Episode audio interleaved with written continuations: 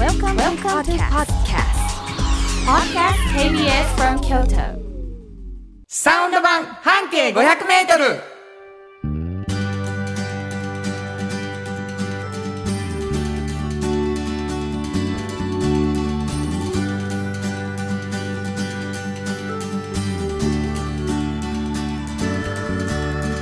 こんにちはフリーマガジン半径500メートル編集長の炎上真子です。サウンドロゴクリエイターの原田博之です11月5日になりましたはい。あのー終わりましたはい。先週のこの間の日曜日にすごかったですね。パラダイス版半径500メートルがいろいろありました。いやーあったねもうあのー何って、うん。エンディングで、うん。終わりましたいう感じにしたら、うん。3分ぐらい残っとったね。2分2分。2分残っとった。もったいないっていうね。延々 延々俺の BG が流れるっていうね。なんで原田さん今終わんのみたいな感じでね。止めてよ。ほんまにね。はい。なんか私もあ絶対もうないわ。と考え。が終わって終わらはんやわ思ったらただ早かったっていうね びっくりしました。生放送恐るべうん。しあとやっぱりあの午後16時って私言ってしまった。すごかったですね。時報を言うシーンがあったんですけどね。あの炎上さんが時刻を言う時にもうほんまにね恥ずかしかった。もう緊張してんだよね。どこ？なあれも撮り直せへん。生の生らしいミスやわ めっちゃおもろかったね。や。いやーもうまたやりたいわ生の番組をと思いますね。ねえなんか緊張感がすごかったですね。はい、もうお便りは本当にありがとうございました。ありがとうございます。たくさんの方がもうあの始まる前にもいっぱい来てたし、いっぱい来てた。でフェイスブックページもねどんどんどんどんいろんな人が入ってくれて、励ましもいっぱい。いやもう炎上さん人気でしたね。そうでした。か？どうせ喋るんでしょう言って 緊張してるとか言いながら。Q シート見るんですか？とかね見るんですか？ガチガチ見ましたよ見てたな。本当にすごかったです抜き打ちテストみたいにな、はい。送り先言わされて。はい。まああの何なんあんたらそんな話何の話みたいになってる方もおられると思います、はい。サウンド版半径 500m というラジオ番組なんですけれども、はい。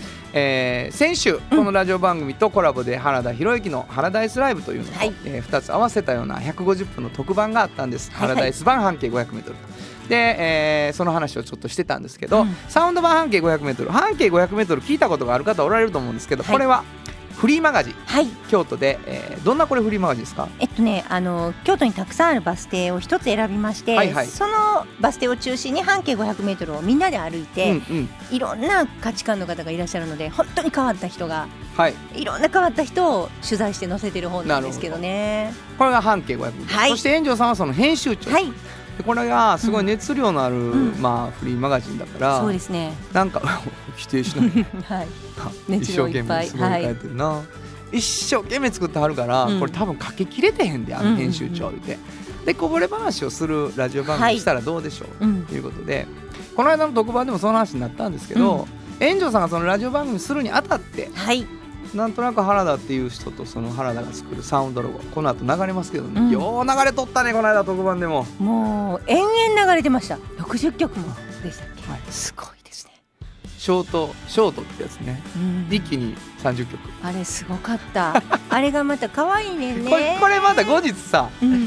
なんかちょっと忘れた頃にやろう。あれね、うん。本当に面白かったし可愛かったし。あれでショートのやつちょっと一回聞いて,、聞いてみよう。紹介したいですね。紹介したい。な、はい。めっちゃおもろかったですね、うん。でまあそんな原田博之のサウンドロゴ、はい。使いたいっていうことになって2人でラジオが始まったんですけど、はいおっちゃんとおばちゃんというフリーマガジンを炎上さんがね、はい。もう一つ出しておられるんです。これはどんなフリーマガジンですか、これはねあのみんな誰もがおっちゃんとおばちゃんという年齢になるんですが、うんうん。その時に仕事が本当に面白いと思ってる方がいっぱいいらっしゃってはい、そういう方に、まあ、そうなる秘訣はいはいどうやって紆余曲折あってこういう風になったのかみたいなことをお聞きしているような本でなるほど。学生さんがこれからねあの仕事を決めていく時になんか参考にしてほしいなっていうために作りました。若い子に読んでほしいというね。そうですね。おっちゃんとおばちゃんというタイトルのフリーマガジン、これもおもろいで言ってね、うん。このこぼれ話。2つのフリーマガジンのこぼれ話が柱となったはい。ラジオ番組でございます、はい。今日もたくさんそんな話をしたいと思うんですけども、はい。私たちの番組では皆さんからのお便りを心待ちにしています。どこに送ればいいですか？はい、メールアドレスは500アットマーク KBS ドット京都数字で500アットマーク KBS ドット京都こちらまでお願いします。メッセージをいただいた方の中から抽選で2名の方にフリーマガジジン半径 500m おっちゃんとおばちゃんをそれぞれ毎週1冊ずつプレゼントしています、はい。プレゼント希望の方は住所と名前必ず書いてください。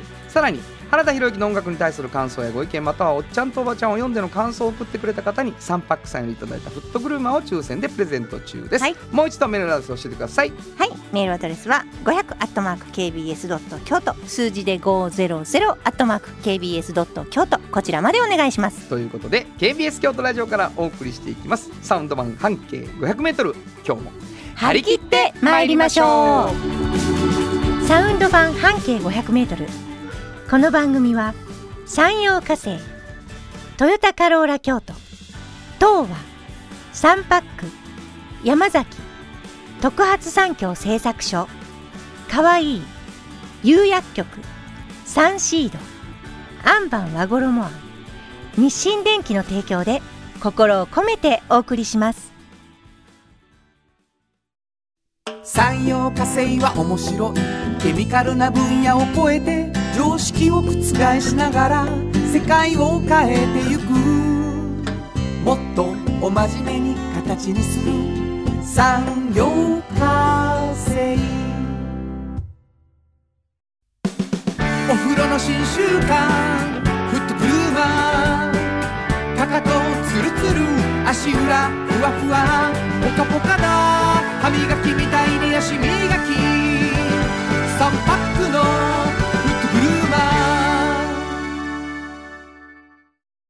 ー。福王寺から集山街道1.5キロお食事処山崎。静かに楽しむお食事よし。京都散策小旅行もよし。京都は高尾に佇む。宿泊もできる山崎。新庫編集長の今日の半径500メートル。このコーナーでは京都市バスのバス停半径 500m のエリアをご紹介するフリーマガジン半径 500m 編集長援助進行がページに載せきれなかったこぼれ話をご紹介します。はい。まああの半径 500m でえーいつの日か特集を組んだどこかの場所、うんその中から選んでいただいてこぼれ話をいただくんですけど、はい。その場所はどっかのバス停から半径 500m だという理由で選ばれています、はいそこでですねそのバス停は最後にお教えしようとうん。ただやっぱり編集長の方からなんかこうみんなが想像できるヒントをねうん。かんあ出してもらって、はいみんながこのバス停ちゃうかなあのバス停ちゃうかなと思いながら聞くというそうですね。そういうコンセプトでございますはい。今日も素敵なヒントをはい。編集長の方からはい。えーっと。はい。あのー京阪電鉄にほ同じ名前のバス停があります。うえ？バス停？京阪電鉄の駅名におそのバス停と同じ駅がある同じバス停の名前の駅がある。バス停と同じ名前のの駅がある。駅があるね京阪のじゃあ京阪の駅をずっと考えていって、うん。バス停も同じやなうん。やったらもう正解ないそうです。でも一個だけなんかな？わからないですよね。でもバス停2の編集長から見た時に、あれ？京阪の駅と一緒の名前やん、っそうそう。てなったんやそうなんです。で、これだけではダメやと思って、もし何個かあったらね、何個かあるかもしれないでしょ、京阪の中に。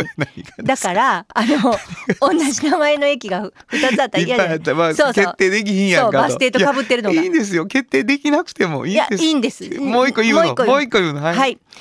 お酒。でもねはい。生きるなあ、はい。自分生きるわ。そう。京都お酒。どうや？私のヒントみたいになってるけど全然ピンときてないからね。あれ？本当に？まあでも来てなくもない、ないでしょ？これ来てなくもないね、いいんちゃうかな、これ。うんなかなか。お酒うん。そして京阪電車にも同じ名前のうん駅の名前があるそうなんです。という市バスのバス停そうなんです。の半径 500m のお話でございます、はい。どこか考えながら聞いてください、うんはいはいの何でしょう？昆布屋さん。昆布か、うん昆布なあ昆布屋さんのね、うんこれ老舗なんですよね。でこれ私本当にいろいろあるなと思ったんですけどあのこれ今昆布屋さんをね、うん。まあ明治の43年創業の昆布屋さんなんですよ。うん。でまあ一応4代目のねはい。北沢さんっていう人があの継いではるんですけど、はい。い、ろんな継ぎ方ありますよねこうお店をね家業を継ぐ時に。うん。こんなに遅くこんな理由からうん。こんなことで継ぐことになったんやっっていう例ですねまず一つね。あなるほど。あのーもうデザイナーなんですよもともと彼はね、はいはい。で全然その全く継ぐ気もないしね、うん。まあ、弟さんもされてたから、あのーやらなかったんですよ全然。なるほど。はい、でもね、あのーデザインをしたりするうちにねあのファッションのデザインをしたりいろいろするうちにホームページのデザインもすることになってね、うん。うんでホームページのデデザインする時にそのいわゆるこの、えー、と北瀬さんっていう昆布屋さんがあるご近所の、うん。えー地域のホームページを作ることになったんですよね。はいはいはいはそしたらねあのどんなところやろうっていうことで調べるじゃないですか。いうん。で自分の生まれ育った町でもあるんですけどそこがね、はいはいはいそそこを改めて歴史を振り返って、うん。こう調べていった。はいはいそれはデザインのためにですよ。うん。イメージをこうえ膨らませるためにやっていったらものすごい自分とこの家業のね、うん。この昆布っっていうのがね、関係してるんですよ。私バス停のヒントになるからなかなか言えないんですけど、うんうん。もうすごくあのとてもあの関係しててねあの船そこら辺かつてその辺には船が 通っててえその船に昆布乗せられてきたんやとかね、うんうん。歴史がすごいこううん。分かってきて、ものすごいその歴史と昆布に興味を持ったはったんですよそのあなるほ時点なるほど。もういいお年の時ですよ。それでなんかその時にちょうどね弟さんもちょっとあのご病気になられたりもあって、都合と。あ急に？急に。う。んだからあの感動状態だったんですね。もうつがへんだったらもういいと。そうそうそうそうそう、うん。だったんですけどなんかもう都合かなと、もうこの町が好きになり改めて、はいはいはい。そしてこの家業の昆布というものに愛着を持ち出し、うん。そしてもううよし僕がここの町から世界に昆布というものを発信していこう。って思ってあのやりださはるんですよ。昆布屋さんを。でうん。そこからはもうデザイナーですから。うん。ぱもう全然発信の仕方が違うんですよ。もうあなるほどな。素敵なんですよ。カウンターバーにしてね。お出汁の美味しさとか昆布で取れる。うん。でそれがそれからどんなお料理ができるかとかいうのをこうイベントとかもしながならるほどなるほど。ものすごいおしゃれなんですよ。なるほど。昆布屋さんが。ニューウェーブやな。ものすごくかっこいいんですよ。うん。でその辺ちょっとネオン街でもあるから、はいはい。ものすごくかっこいいネオンがヒントるな。ネオン川とか川とかいっぱい来るうな。そう。でネオンがバーってあってねネオンサインのある昆布屋さん老舗の昆布屋さんになっててすごい素敵なおしゃれな昆布屋さんになってさすがデザイナーと。お。うもう出汁の取り方も教えてくれる、うんうん。なんかショットバーになってて、うん。そういう昆布屋さん。すごいなその方がついてからは。めちゃめちゃかっこよくなって。でそれがあるからそのあたりああんなおしゃれなお店したいっていうことでもう続々とそういうお店ができてで。きてきた。そう、えーそうなの？めちゃめちゃかっこよくなってきてるんですね。だから私いろんなことがきっかけでいろんな職業の人がこういう老舗を継いだりするとなるほど。ものすごい面白くなる、なるほどな。うん、こうそういう例を見ました。なるほど。私はああまりにも素敵にねこう発信されてるからもうさぞかし昔からこうねこういうふうに発信したいと思ってやり始めたんです家業みたいなことかなと思ってたら全然違って。ずっとデザイナーで輸入雑貨のお店とかもされてたしうん。全く違う。それもあの街中でね市場の方でされてたんです。そうか。そう。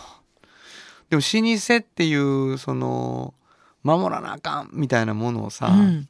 やっぱり一定外から入って一回出て帰ってきてるから、うんうんうんこう何を動かしてよくて何を動かしたらあかんかっていうのがうん。すごい分からはったんやろね。そうですね。だからこう自分がこうこういうふうなことを発信したい。これこんなにかっこいいことやとか、うん。面白いことやとか、いうことをもう悟ったりとか発見してから継ぐっていう。だから自分の街を愛せるうん。先でやってはるから、そうそうそう。ブレへんやろね。そうなんですよ。ブレへんしずれへんし。めちゃめちゃかっこよくて聞くわバス停。はい言っていいですか、うん。中所島中所島。はい中所島。はい京阪にあるでしょ？はいありましたね。うんあそこではい、昆布屋さんをね。うんわかりました。新庫編集長の今日の半径500メートル。今日は京都市バス中所島停留所の半径500メートルからでした。FM 94.9メガヘルツ。AM 1143キロヘルツで KBS 京都ラジオからお送りしています今日の一曲はい。ここで今日の一曲なんですけどねなんか老舗っていう言葉を頼りに、うんうん。なんかライブハウスにも老舗があるなと思って、うんうんでいろいろ調べてたんですよ。はいならすごい好きなかっこいい音源が出てきて、うんうん。僕もちろん行ったことないんですけどロンドンに、ロンドンにねザ・ハンドレッド・クラブっていう、うんうん。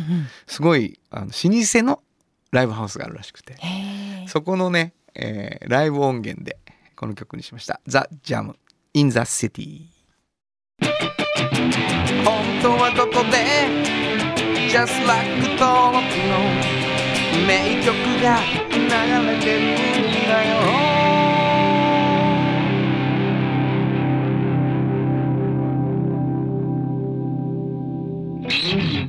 ライブ。うん。もうライブ版好きなんですよ。はい。かっこいいですね。かっこいいねんな、えーお送りしたのはザ・ジャムで In the City でした。じっと支えて未来を開き京都で100年超えました。大きな電気を使える電気に変えてお役立ち。お役立ち。みんなの暮らしをつなぐのだ。日清電気ヨトヨトヨタカローラ京都。カロカロカローラカローラ京都。京京京都のカローラ京都。トヨタの車トヨタの車。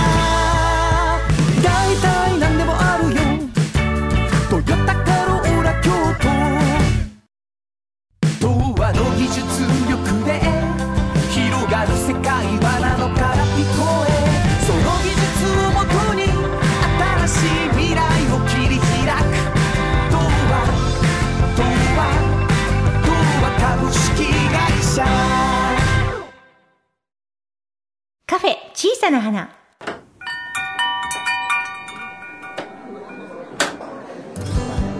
この店を切り盛りするのはおしゃべり好きな店主と聞き上手なスタッフの2人だけ。いつもこの空間にはおしゃべり好きなお客様が絶えることはありません。さてさて今日のお客様からはどんなお話が飛び出すのでしょうか？いらっしゃいませ。まずはお名前を頂戴してもよろしいでしょうか？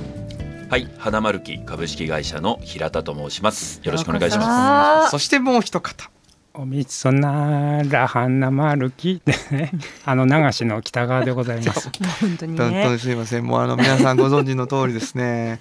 一人今日はね、はい。あの流しと自称するうん。世界的デザイナー、はい。北川一生さんが。世界ようこそ。的ミュージシャンを目指している。もうねもう本当にあの「紅白」もね、まあまあ見えてるけどあの北川さん、あの花丸木歌ってても「紅白」いけないんですよ。あ、そうか。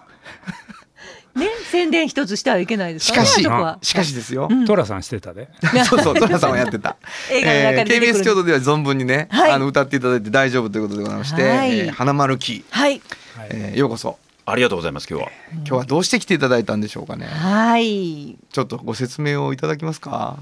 はい。まあ花丸木お味噌なら花丸木はい。でおなじみだと思うんですが、はい。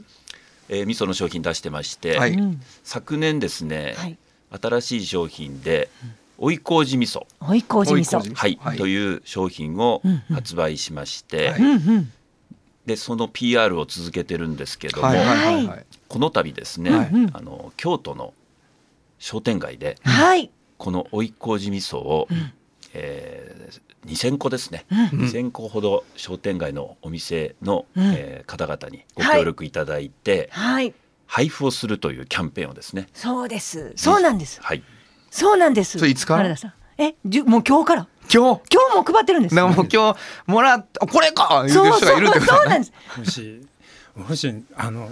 味噌ねを使うんですよ、はい。でこの間怒られたんですよ、なんか嫁はんに「味噌ない」みたいな、でいただいつもあのねあの、私実はあのちょっと平田さんとはあの、こうそういうあるご縁がありましてですね。あるご縁がねでいつもね行かしてもらうんですよ、はい。えー東京のうん。おしゃれな花丸木の本社に、い。つも帰りしなに、あのパクってくるんですよ。なるほど。えー。ダメです。ご自由にどうぞって書いてある。ご自由にどうぞって書いてある。冷蔵庫全部パクって。パクでかいなんと何のご縁があるかというと、はい。今回のさっきのキャンペーンの追い麹味噌。はい。パッケージデザインが流しの北川さんが。すごいですね。ですよ。歌でね食っていけないんで、いやいやデザインの方でね。不不本言いながらね。いやでも東京で大ヒットなんですよもう関東で。すごいね。いや売り切れ続出なんですよね本当に。ちに近所でも売り切れでね、ん。もうおっさん怒ったったんですよ。ないで。ないで言うてないねもうまさかデザインしてる本人が文句言うてる思ってへんから向こうも。いやあのー市場通り。はい烏丸からですね、うん。石段下までうん。あのーざっと言うとですね、うん。えー市場烏丸のはい。森田和紙さん、はい森田和紙ねさん、で寺町に、うん。あの菊水ビルいうのがあって、はい。そこの悟空悟空の気持ちというマッサージ屋さん、うん。そして、えちゃんのいというタイ料理屋、はいそして美味しい。曹操村の中からですね、えー、2店舗ほど、はい。そして、えー鴨川渡りましてはい。東の方に行くと、登録号さん、はい。南座の向かいのね。そう南座の向かいの登録号、うん。そして福栄堂さん、はい。で一銭洋食一銭洋食もう原田さんの一銭洋食の声が響ずっと流れてるとこね、はい。で、えーキーアンスタジオ西段下というね。素晴らしいラインナップ。ええええあの二人がもうふんふん言うてくれてますけどね。東京から来た。ね平田さんもちょっと見に行かはったかもしれないど。うでしたか？ちょっとバッと店舗舗見ていただいて、いやもう素晴らしい店舗の数々という感じで。よかった。もうねあの全部の店舗の前で、うわあこれは追い麹味噌似合うなこの店。っ そうですね。て毎回あのどの店行っても言ってましたから、はい。で最終的にこれ北川一生さんのデザインがすごいんじゃないのかっていうね。新旧和洋全部合うぞっていう、はあーあのパッケージね。い、そしてあの袋はい。袋に入ってるんですよね、はい。特製袋に。はい「おい麹味噌」って書いたあの。あれいいですね。でしょ？はい。うんたまにはねやるんですよ。たまにはたまには。いやでもね あのパッケージね、あれなんですよ。あの平さん言っていいですか？どうぞ。最初、はい。もうプレゼンしたら、あのおじさんがね、Windows で作ったみたいや言われて、それこれでは。そう、はい。い、っぱい作ったんですよ、はい。あのなんか筆文字のやつとか、はいはいはいはい。縦組みのやつとか、竹皮の柄が入ってるやつとか、はいはいなるほど。でこういうのはだまあ味噌っぽいけど、こんなんダメなんですよ言うてからこうバーッと横組みのね、ゴシックのやつ見せたら、、はい。つデザイン見れるんですか？みたいな感じになって。ほんでね、もうお断りしますみたいな雰囲気になるほどなった、うん。なった。あの変なホテル以来、うん。久しぶりの。そう。ドン引きで。うん。であの一回ちょっとまあ退散をして、で改めてちょっと説明をしたんですよ、はいうんうんであれでしょ消費者好感度調査みたいなのがね、はいデザインの調査をされたんですよ、はい。な見事最下位、あはい、最下位。最下位なんですよ。平田さんそれをどうやって通したんですか？そうなんですよ こんなに面白い会ない、うん。あの今はね、追い麹味噌のパッケージは非常に個性的でうん。斬新だというお声をいただいて、うんまあ、言うてます。もう結いただいてます。果ひっくり返ってるわけですね、もうもはや、もはやひっくり返ってるんですね、ええいはいはい。ただいてるのですが、あの最初決める時はやはりちょっと勇気がいりまして先ほど北川さんおっしゃったように、うん。いくつか、うん。あの実は北川さん以外にもうんうん。こうご提案いただいてコンペいて、ティションね。はい。うん。でその案で、うんあの消費者の方にあの数名の方に調査をしたんですね、うんうんうん。どどのパッケージが一番買いたいと思いますかという調査をしたんですが、はい。見事最下位、はい。だったんですね。それは 全然情報が更新されてへんねあ何にも通る理由にならへんかって。いやそうだそうなんですよ。最下位だったんですけども、うん。あの最終的にこのパッケージにさせていただいたのは、うんまあ最下位っていうのも一つ良かった。かなるほどななるほど。るほど。差異がついてるというね。そうですね。はいはいはい。で、あの実はその他のパッケージというのはいわゆるまあ味噌うんらしいうん。うんうんですね。味噌らしいデザインで、あのどれも良かったんですけど、まあ一番その味噌らしさがなかったというかこのなるほど。追い麹味噌のパッケージが。確かに確かに、で店頭でこうシミュレーションしてみたんですね、はい。こう他の商品と並べてみたりしたんですけども、このデザインが一番やはり際立つと言いますか、はいわかります。あのね目立つんですよ。ええ、で一瞬え？これがお味噌？ってまず思うじゃないですか、はい。もううちの山田理生もね、はいはいはい。もうめちゃめちゃおしゃれでしたよ。って私に言ってたから、どんながねあこれやっぱり若い人おしゃれって言うにゃーっていう感じ。そうやんな、うん。もう伊勢さんいつもあの大体ねもう100ゼロであかんかったわって言われるやつがむちゃくちゃヒットしたりしてるから。だからセンスないんですよね、うん、味噌だけ作っとったらいいんですよほんならね。無理してデザインとか考えて。毒舌がもう。でセンスない社長が「お前これあかんわ」とこう言うわけですよ。言うわけですか。ダメですよ。うん。そうだね、はい。まあ、それはまあそうパッと見たらおじさんがパソコンで作ったみたいな感じやったというね、ひどいんですよ。あのそれでね通って。まあ通りましたよ。ありがとうございますってね。通って。平井さんに「よかったですね。通りましたよ」でも僕は命かこういうあかんかったらクビになるんですみたいなノリなんですよ。なるほど。ほんでなんか販売のねなんか偉い人が来はって。でどういうふうに販売していきましょうみたいな感じなんですよ、もうこんなけどんびりのやつ 選んで社長らがどうしても言うからみたいなで北川さんどうして騙したんですかみたいなノリなんですよ。なるほどほんでもう全然通ったけどおめでとうちゃうんですよ。どどうしようみたいな渋々渋々感がもう出ちゃってるよねそうなんですよ。なんか多分ねもうほんまか俺でも作れるみたいな感じなんですよ。これでなあ北が騙されてなようけ金払ったらしいみたいな感じなんですよ。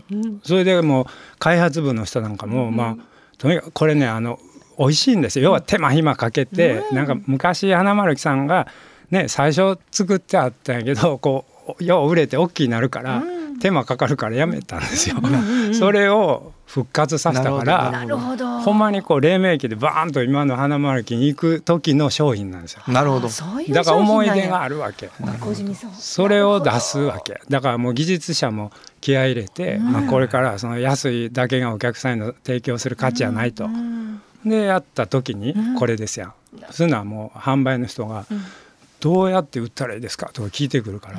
で僕がまあ聞き聞かして、いやあの中身すごいこだわってこだわりすぎて材料代がかかってもたから、あのデザインは社内で Windows でやったって言うたら、中身の良さが伝わるんじゃないですか？って言ったら「あそれいいですね! 」とかなって「それでいきましょう」みたいな「もうなめとんか」みたいな。でもでもそれすごいですね。もうめっちゃうなずいてましたよ「それやったら売れる。それやったら売れる」みたいな。でも多分これ聞いてらっしゃる皆さんちょっともらいに行く？これいキャンペーン見て。やそういやそうそうそう。見てみそうたいぜひ見てほしいんですよね。はい。このいわくつきのこのパッケージ、これを見てね多分あのしあのみんなあの消費者の皆様は「あおしゃれだわ」とこう言うんですよ。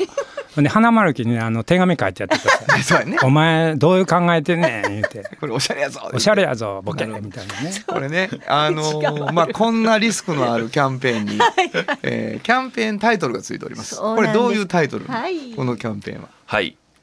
お味噌やったら花丸木キャンペーンです。これすごいですよ。すごいです。お店やったら花丸木キャンペーンがですね、えーこれなんでお店やったら花丸木キャンペーンになったかというそう。話をね。普通お味噌ならなんでそうです。すからねそうなんですけどね、はい。今回まあ一斉さんも含め、うん。あのなんとなくこっちに話がこう来たわけです、はい。先ほどご紹介した店舗うのん。ことでもお気づきかもしれませんけども、うん。はい。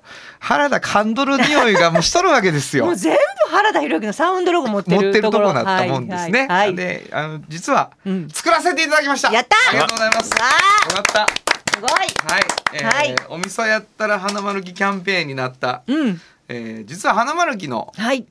あのあの曲一星さんがさっき歌ってくださった曲を、ちょっと京都風にするのはできるかなみたいな。はい。ことで。いけます。やってみようかな。やってみてください。じゃあ聞いてみてください。はいお味噌やったら花丸き。お味噌やったら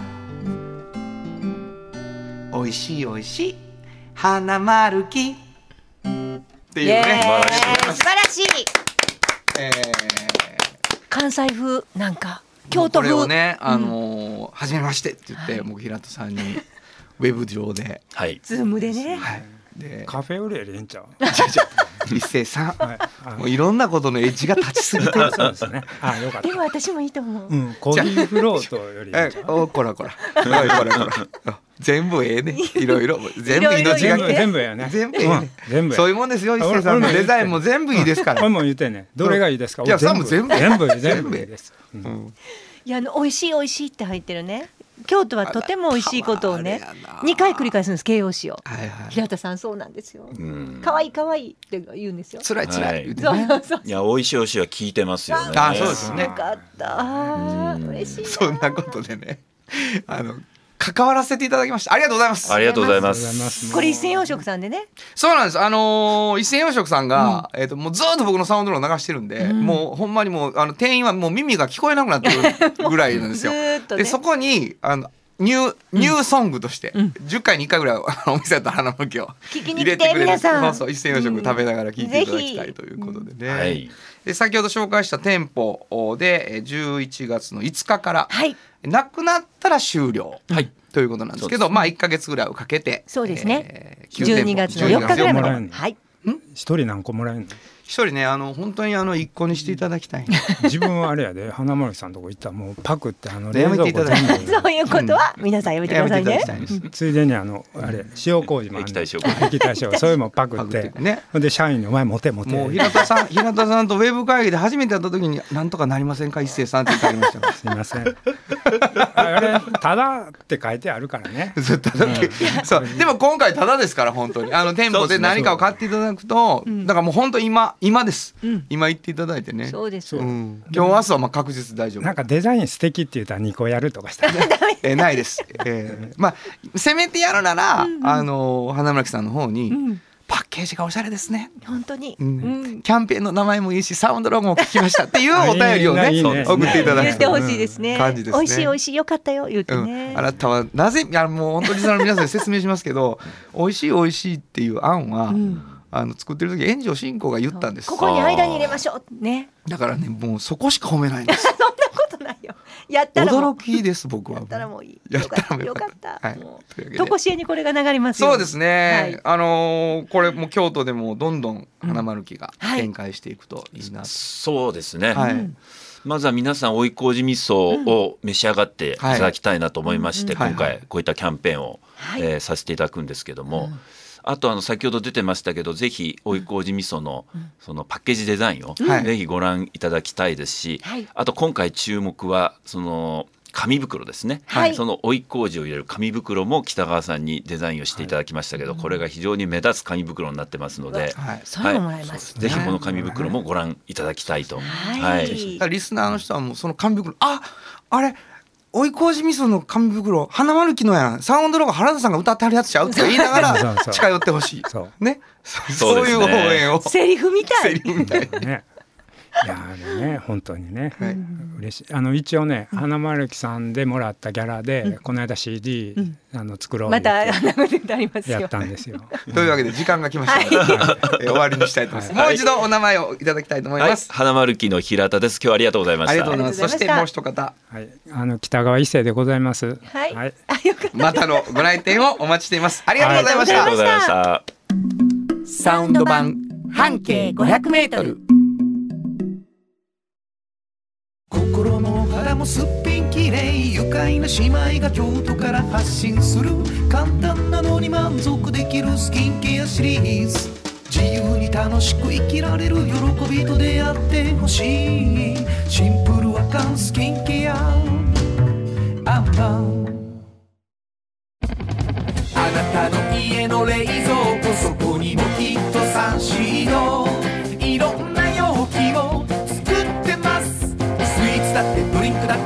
やっぱりサンシード未来に向かって明るく進む会社。サンシード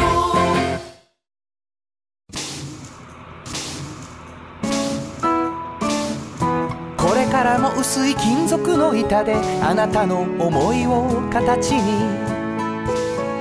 薄い束ねウェーブアッシャーの特発産業製作所おっちゃんと。おばちゃん。このコーナーでは仕事の見え方が少し変わるフリーマガジン「おっちゃんとおばちゃん」の中から毎日仕事が楽しくてたまらないという熱い人またその予備軍の人々をご紹介します、はい。毎回結構ねかっこいい大人の人、うん。憧れられる仕事の仕方をしている方っていうのを紹介していただいてます。今日はどんな方でしょえっとねあのー本屋さんなんですけうど。本屋さん、うん。はい。でもう全然本が好きじゃなかったっていう。もう私ええー、って思って。でもねそうやからこういう風になっていくんやっていうのが分かってね。あのずーっと体育会系やった人なんですよ、えこの人ね。えうん。でラグビーずっとやってた。でラグビーやってる時に読書をしてる人がいたら自分の家本屋やのにですよ。うん、あ家本屋なの、うん、で本屋やのにねあのなん全然かっこよくないやんと。うん、うん本読んでる姿が、全然かっこよくない。ラグビーとかスポーツやってるからうんとかっこいいやんって思って、うん。全然かっこよくないから好きじゃなかったんですって。でねあのーある時まあ自分の、まあ、おじいさんから始まった本屋さんなんですけどなんで本屋を始めたんかって聞いたらね当時ね創業した時代ってあのーまあ銀行がねバタバタバタって潰れたりする時代やったんですよね。でその時にあの銀行マンやったおじいさんがね、うんうん。その友達3人とねこんな時代にねうん。こうなんかこう明るい兆しを見せるものとか希望を与えるものって本じゃないのかっなるほど。なるほど。て言ってねうん。本屋を始めたんですよ。銀行から出た3人が。うんすごいねもうなんかその時点ですごいじゃないですか。それを知ってねなんてかっこいいんあだとそっちか、まずはい、まずかっこいいんやろと。うん。ただ本を読んでる姿全然かっこよくないなってずっと思いながら うん。でも素晴らしい職業じゃないか、はいはいはいはい。僕は都合と思ってね。うん。その昭和5年です創業が。うんうん。で自分が継いで3代目になるんだけれども、なんかその時にいつかなんかかっこいいものにしたいなって思った時にね。うん、なんか本を読む時に横にあったらいいもんとか例えば本をの関連する万年筆であるとか、うん。なんかブックカバーとかもうそのなんかどんなスタイルで読むかとかうん。かっこいいネクタイもそうだし、なんか周りにあるもんうん。すごいかっこいいもんで揃えて、そんな感じで読んでるっていうのをパッと見たらうわかっこいいってなる。思えるようなあるじゃないですか。だから自分みたいにその本を読んでる風景がかっこいいと思う人がいてもいいんじゃないかなと、うんうんうん。そっちから入ってもいいんじゃないかなと思って、うん。このホラモトさんはホラモトさんで誰か分かる人もいるかもしれないですけどホラモトさんはそういうお店も本をにまつわるエトセトラのうん。いろんな雑貨を売るお店も一緒に始めはるんですよ。あの三条の、河原町で。アンジェって言うんですけどね、それも始めた双葉書房の。ホラモトさんは。双葉書房の。なんでホラ今まで言モトさんのこと。いいやちょっとなかなかか言いたくなかったです、誰のことっていうのがわからないようにしたかった、うん。ほんでうん。こう始めていくんですけど、もう彼はそっからねすごいですよ。本って全然今売れないんです。そうやな。全然売れない。うん。でもすごくいいものがあってどんどんこう本ってこう移り変わっていくんだけど、うん。その彼は絵本ってねうんまあ今ちょっと売れてるものの一つなんだけど、はいはい。例えばおじいさんが孫に読んでる本は実はお母さんも読んでいたとか、はいは割と同じのを何世代も読んでたりするんです。いなるほど。いまなだにグリとグラが1位やったりうん。なんかそういうことってかっこいいみたいなうん。感じで思ってるんですよね。わ、かります？わかるよグリとぐらい1位なかっこいいな。と思ったよなそう。だからでもそこでまたホラムさんかっこいいのが、このねもうこのおっちゃんその売ろうってもちろん売ろうと思ってるんですよ。でもねそれを読みに来てほしいと思って絵本カフェを始めるんですよ。なるほど。おもろいな。もうあの社長これ儲かりますか？ってずっと言われて。かっこよさやから追いかけてなんかうん。買わんと読んで帰らはるじゃないですか。でも言えねん。かっこいいと思ってか 買ってほしいねそうでもうなんかまたここで読んで読んで楽しいなと思って帰ってほしいんだみたいなね、うん。ことで。でも売れてないですよ。もうもうそんなん言わんでいいみたいなことで 今やってあるんですけど。ほんまちょっと作ってんな俺ら。いや本当なんですよ。ほんまですか？ホラモトさんこれ大丈夫ですか、うん。でも盛況ですね。みたいな感じなんですけど。だからそういうふうに本にまつわるエトセトラをうん。こういっぱいねこう作っていこうとしてで本屋をやめない。あんまり儲からへんけど僕はやめない、やめないと。うん、もう一つはやっぱりこう本屋さんがある町って文化的でしょって。ほんまやって思って。ほんまに文化的なんですよ。そうや。でしょ、うん。もうかつてこの創業者がやっぱこう希望が見出せない時代に希望を見出すものって本じゃないのかってうん。言ってね始めた時のように同じように自分はこうやって本屋がある町でありたいので本屋をやめないかっこいいと思いません？かっこいいと思いました。ホラモトさん。じゃあわからん。なんてかっこいいんや？のがよくわからん。私は大ファあンです、のーすごいと思う、うん。あのーそしてやっぱりこう本を希望にするっていうことの、うんまあ、知性っていうかね、うん。そのそのそうであるっていうことをさ、うん。こっち側にあのこっち側がやっぱりどんどんさ本ってやっぱりある能動性がないと面白さって分かんないものだからレベル高いと思うんですよ僕、ん本当にそれをかっこよく思うことっていうのが、それをやっぱやり続けようと思う人がいてくれるってのは素晴らしいと思いますよ。はい。いやーなるほどね。まああなたがもう感動したのは手に取るように分かりましたわか。りました。私もかっこいいと思いました。はいはい。かっこいいです。本日のおっちゃんとおばちゃんご紹介したのははい。えー双葉書房の洞本雅也さんでした。サウンド版半径500メートル今日のもう一曲。はい。ここでもう一曲なんですけどね、えーこの曲にしてみました。フランプールでとある始まりの情景。ブックストアオンザヒル本当はここでジャスラック登録の名曲が流れてるんだよ。透明感のある。透明感のある。素敵な。曲ですね、はい。えーお送りしたのはフランプールとある始まりの情景。ブックストアオンザヒルでしたあなたに寄り添い毎日をそっと支える。夕薬局っていう薬局。明日をつなぐ夕薬局。お風呂の新習慣フットグルーマー。足指ピカピカ足裏爽快。マッサージが癖になる。3パックのフットグルーマーじっと支えて未来を開き京都で100年超えました。大きな電気を使える電気に変えてお役立ち。お役立ち。みんなの暮らしをつなぐのだ。日清電気カフェ小さな花。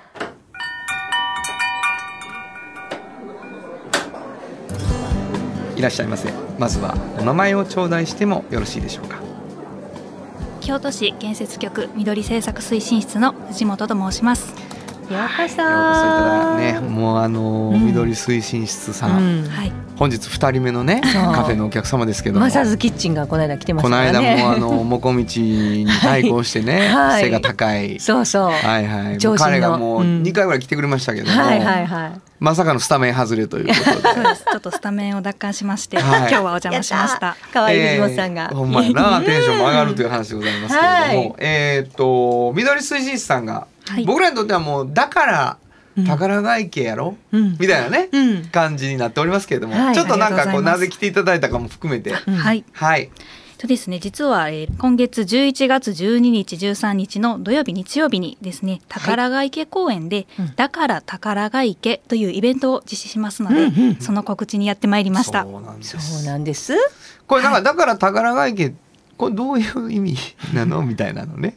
ありがとうございます。はい。実はちょっとあのだから宝ヶ池っていうのは宝がちょっと宝と宝がかかっている、うん。ちょっともじったこう、はい。音のいい名前で、まあそのキャッチーさはもちろんなんですけれども、うん。このだから宝ヶ池の正式名称が点点点だから宝ヶ池という形になっておりまして、この点点点にあの実はちょっと思いを込めております。はい。あの宝ヶ池っていうのは、まあ、自然も豊かですし、うん。広いですし、アクセスもいいですし本当にいろんな多様な魅力があるんですけれども、まあ、なのでその分あの来てくださる来園者の方も来る理由っていうのはあの本当にたくさんあるかなと思ってます。例えば自然に触れたいから宝ヶ池とか、うんまあ、家族で楽しく過ごしたいから宝ヶ池、うん。うん。この最初の点点点にはこう来る方皆さんそれぞれの思いがあるんじゃないかなと思ってます。うん。なので、まあ、このイベントを通じて一人一人の点々点のこの部分の気づきがもっともっと増えることで公園があの来園者の皆さんの日常を豊かにするということと、まあ、逆にその来てくださった皆さんが宝ヶ池公園に彩りを添えていただけることを願って、このタイトルを件名をつけました。もうな。んてちゃんとした説明なんやろ。素晴らしくよくわかった。うん。もうほとんど全部伝わった感じがするな。もう何やから宝ヶ池ですか？僕ですか、うん。はい。僕はもうあのあれですね、うん。あの青春の思い出の場所だから宝ヶ池なんです。あそこ？ずるい。私もですちょちょえまさあの私も。あだから取るんやめてもらっていいかな。何ですか？いやいやいや先に言ったから 原田さん何が。ですか私もそうです。あそうなんですか？もうあの辺はね高校大学の時によく行きましてね、まあ隣の高校ですから、はい。同じ文化圏と言っても過言ではないんですけど知らないですけどね当時のことは、うん。ぜね、時代も違うしもちろん、はいあそう。うん。まあ負けへんけどな。そうですか。僕にとっての宝ヶ池の方が。なんか環境がはい。めちゃくちゃいいからね、そうですね。本当にあの駅地下なのにあんなにこう自然が広がっているっていうのはうんうん。なかなか市内でないまあところですよね。ただ僕の高校時代ははい。駅じゃな、あれ。駅なかったですけどね。わそうなんですか？あ私もなかったかな。そうでしょ。あのもう坂をチャリンでこで上がるっていうもう一大行事が待ってましたけどね。なるほどなるほど。今もう国際会館前で、うん。はいもう歩いてすぐやしね。そうですね。うん。降りたらもうすぐ公園が広がってそうますね。なんですよ。山も池も川もなんかすべてありましたね、うん。公園もでも。そうやね。あのこのの日のさ11月12、13っていうのは、どこに行くと何があるんですか？そうなんです。実は宝ヶ池ってすごく大きいので、うん。これまでその駅降りてすぐの北園とか、はい。うんそういうところだけここスポットあって当てがちだったと思うんですけど、実は今回公園各所でいろんなイベントしてましてうん。そうなんです。北園そのもまさに北園もそうですし、うん。あの菖蒲園って言ってちょっとあの北西にあるはい。木がこう生い茂るようなところであったりとか、あの友愛の広場梅林園というちょっとあの南側ですかね。憩いの森であったり、はいはい本当にいろんなところでいろんなイベントを実施するんです。なるほど。はい、これあのー一枚噛んでらっしゃいますよねそうなんですよね。半径500メートルでもブースを持ってるんです。そうなんです。これ。聞くわ。これ聞く聞く。もう何するか聞くわ。ぜひ。もううちのね中山んさんがもう隊長なんですけどこの係で。はい。もう隊長な。そうなんです。やっぱりこのね雰囲気に合うどんなものがいいだろう。何してくれんの？一つはね、うん。あの無添加のオリーブオイルを有機のいいです。あの中山さん大好きな。そう大好きな大庭の。大庭の。あれをまず販売してもらう、はい。はいそれからもうねのんちゃんとおう。アッコさんに来てもらって。アンバーさん。はい。ナチュラルな、はい。あのスキンケアスキンケアそう商品を。なんですか。はい。そうなんです。女性からしたらめちゃめちゃ嬉しいです。これでもむちゃくちゃいいよ。ものすごいです。使われてるんですか？僕使ってますよ、あのーお顔だけに使ってくださいって言って、はい。お顔に塗ってるうちに手まで綺麗になる言われてる手まですべすべになる言われてるやつ。ココナッツのね、うん。あのシアバターの、はい。あのあれですねリップとか、いろいろいろんなもの持ってきてくれますし石鹸とかね、でもう一個はやっぱりもう、はい。国産のもものだけで作った無添加の上丸ベーカリーさんのパン。パン。パン大好きです。いいでしょ？これはねもう張り切ってます上丸さん。何を持っていこう言ってすごいやん。その場でいいです。その場でパンとオリーブオイルで。そうそうなんです。食べれます。美味しいよ。ね。美味しいからねどっちも。自然豊かな公園の中でパンとオリーブオイル。いいでしょめちゃめちゃ素敵です、ね。これは1213両方？あこのこの2つは、えー、とオリーブオイルは12日今のところ、うん。はいはい。であとは1314 13両方。じゃあ12にオリーブオイル買っていただいでて、あ、13にパン食べに来てくれる。っていう。そうです。両方来ていただスキンきたい。ケアもしてスキンケアも1213これなんあります。かあれでしょ、うん。あの僕も噛む。そうなんです。私とね。私と一緒にステージでね。あの13日は、はい、菖蒲園で13日にステージイベントと、あの焚き火本来ちょっと公園ではあの通常できないんですけれども今回特別に焚き火を実施するん。ですみんな焚き火を囲みながらステージを見ると、焚き火を囲みながらステージを見る。そうなんです。そのステージでは一体何が？原田さん何ですか？だから宝歌うんでしょ？そうでしょうね、うん。1時間ぐらいあって20秒やけどな曲。何回歌えるかっていう話だけどね。まあもうことあるごとに歌いながら楽しみねすぎるわ。これははい。えっと、何時ぐらいですかね？あ来ていただくのは1時半から昼間。1時間、ああすみません。ステージイベント自体ははい。10時半から、あの本当にお昼の3時近くまでやってるやってましてそのうちにの1時間1時半からお二人にはでさせていただけるということでね、出ていまああのリスナーの皆さんなかなかこう、リアルイベントがそうそう。でお会いすることはできないので、うん。えー、13日日曜日の、はい。えー、10時半からやってる、うん。10時半からイベント、えーステージで。はい。えー、やってます1時半ぐらいから、はい。1時間ぐらい、はい。原田さんと炎上が。と炎上が、うん。まあ歌ってる感じもあるし僕、うん。まあちょちょっとライブはしようかなと思ってるんですけどねでトークイベントもして、はい。して、うん。なんかこうだから宝が池感をそうそなんかみんなで聞いてみたりとか、あでもね聞いてみたい。あの観客の皆さんにお話振っていただいたりとか。そういうこともあるかもしれないです。あなたの宝が池はあ何だから？ーおー。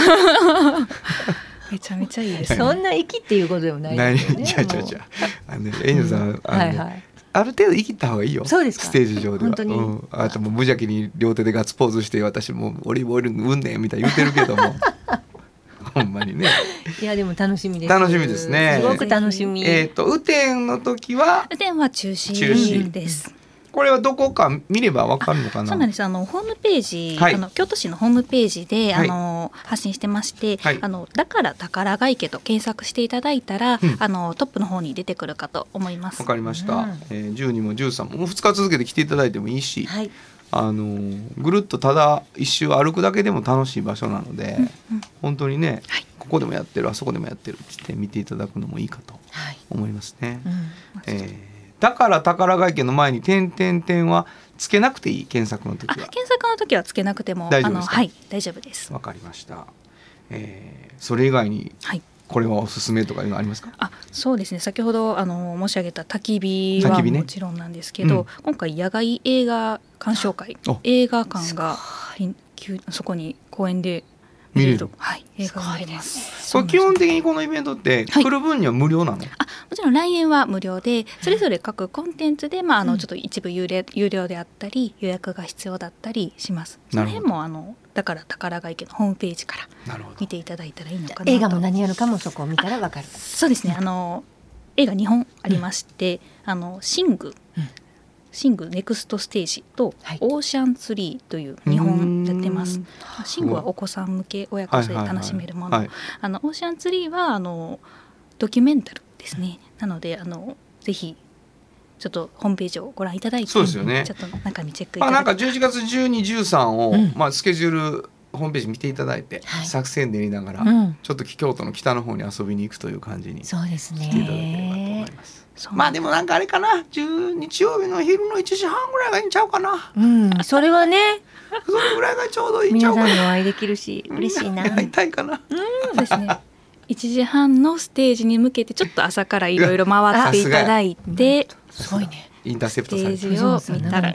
商売にね。商売人の商売人ちゃうよ。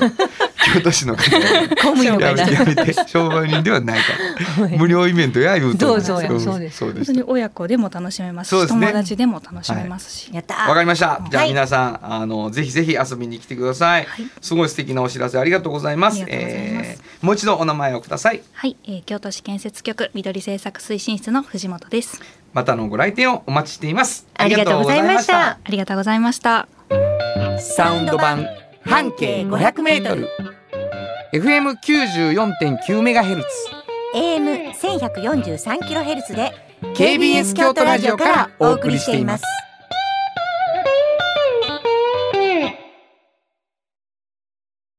産業化成は面白いケミカルな分野を超えて常識を覆しながら世界を変えてゆく。もっとお真面目に形にする。産業化成トヨトヨトヨタカローラ京都。カロカロカローラカローラ京都。京京京都のカローラ京都。トヨタの車トヨタの車。大体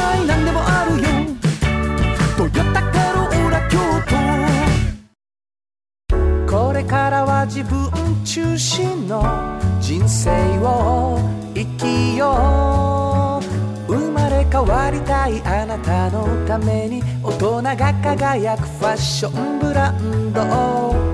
かわいい。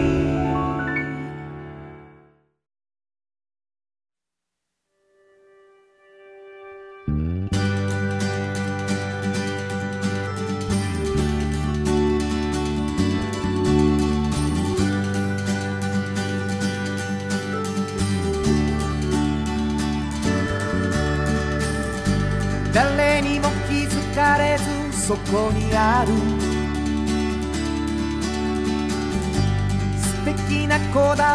あっという間にエンディングでございます。はい。えーまああの本当にビッグイベントだった、うん。えー特番が終わり、はい。えーまた毎週の放送をね、うん。丁寧にと思うんですけど、はい。今年のあの特番のテーマの、うん。えー君も僕もあの子もその子もうん。に関してのゲストの方が、はい。えー11月まだちょっとしばらくね来ていただけたりするので、はいそちらも楽しみにしてほしいと思います。うん。えーとあと花丸木さんが、はい。えー京都で、うん。あの追い麹味噌というのをはい。市場通りで配っておられます。そうです。お味噌やったら花丸きキャンペーン。そうそうさんとかね、うん。えー行っていただいて、うん。またもらっていただいたらいいなと思いますね。はい。えーまああの皆さんからのお便り本当に心からお待ちしてるんですけども、はいはい。どこに送ればいいか教えてください。はい。メールアドレスは500アットマーク KBS ドット京都数字で500アットマーク KBS ドット京都こちらまでお願いします。はい、えー、と園長さんが出しておられる半径5メートル、はい。今回の特番でもね結構大事なことを提示してくれてるフリーマガジンと分かったんですけどプレゼント希望の方はそれも可能になってるよね今。はいなので、えーフリーマガジン半径 500m おっちゃんとおばちゃんあるいは半径 5m うん。プレゼント欲しいという方はですねお便りにその希望を書いてください、えーもしかしたら当たるかもしれないはい。それから原田裕之の音楽に対する感想やご意見おっちゃんとおばちゃんを読んでの感想どちらかを書き添えてうん。送ってくださった方、3パックさんをいただいたフットグルーマー抽選でプレゼント中です、はい。えーもう一回アドレス教えてください。はい。メールアドレスは500アットマーク KBS ドット京都数字で500アットマーク KBS ドット京都こちらまでお願いします。ということで午後5時からお送りしてきましたサウンド版半径 500m お相手はフリーマガジン半径500メートル編集長の炎上真子と。サウンドロゴクリエイターの原田博之でした。それではまた来週。サウンド版半径500メートル。この番組は山陽火星トヨタカローラ京都東和サンパック山崎特発産業製作所かわいい釉薬局サンシードアンバン和衣ア日清電機の提供で心を込めてお送りしました。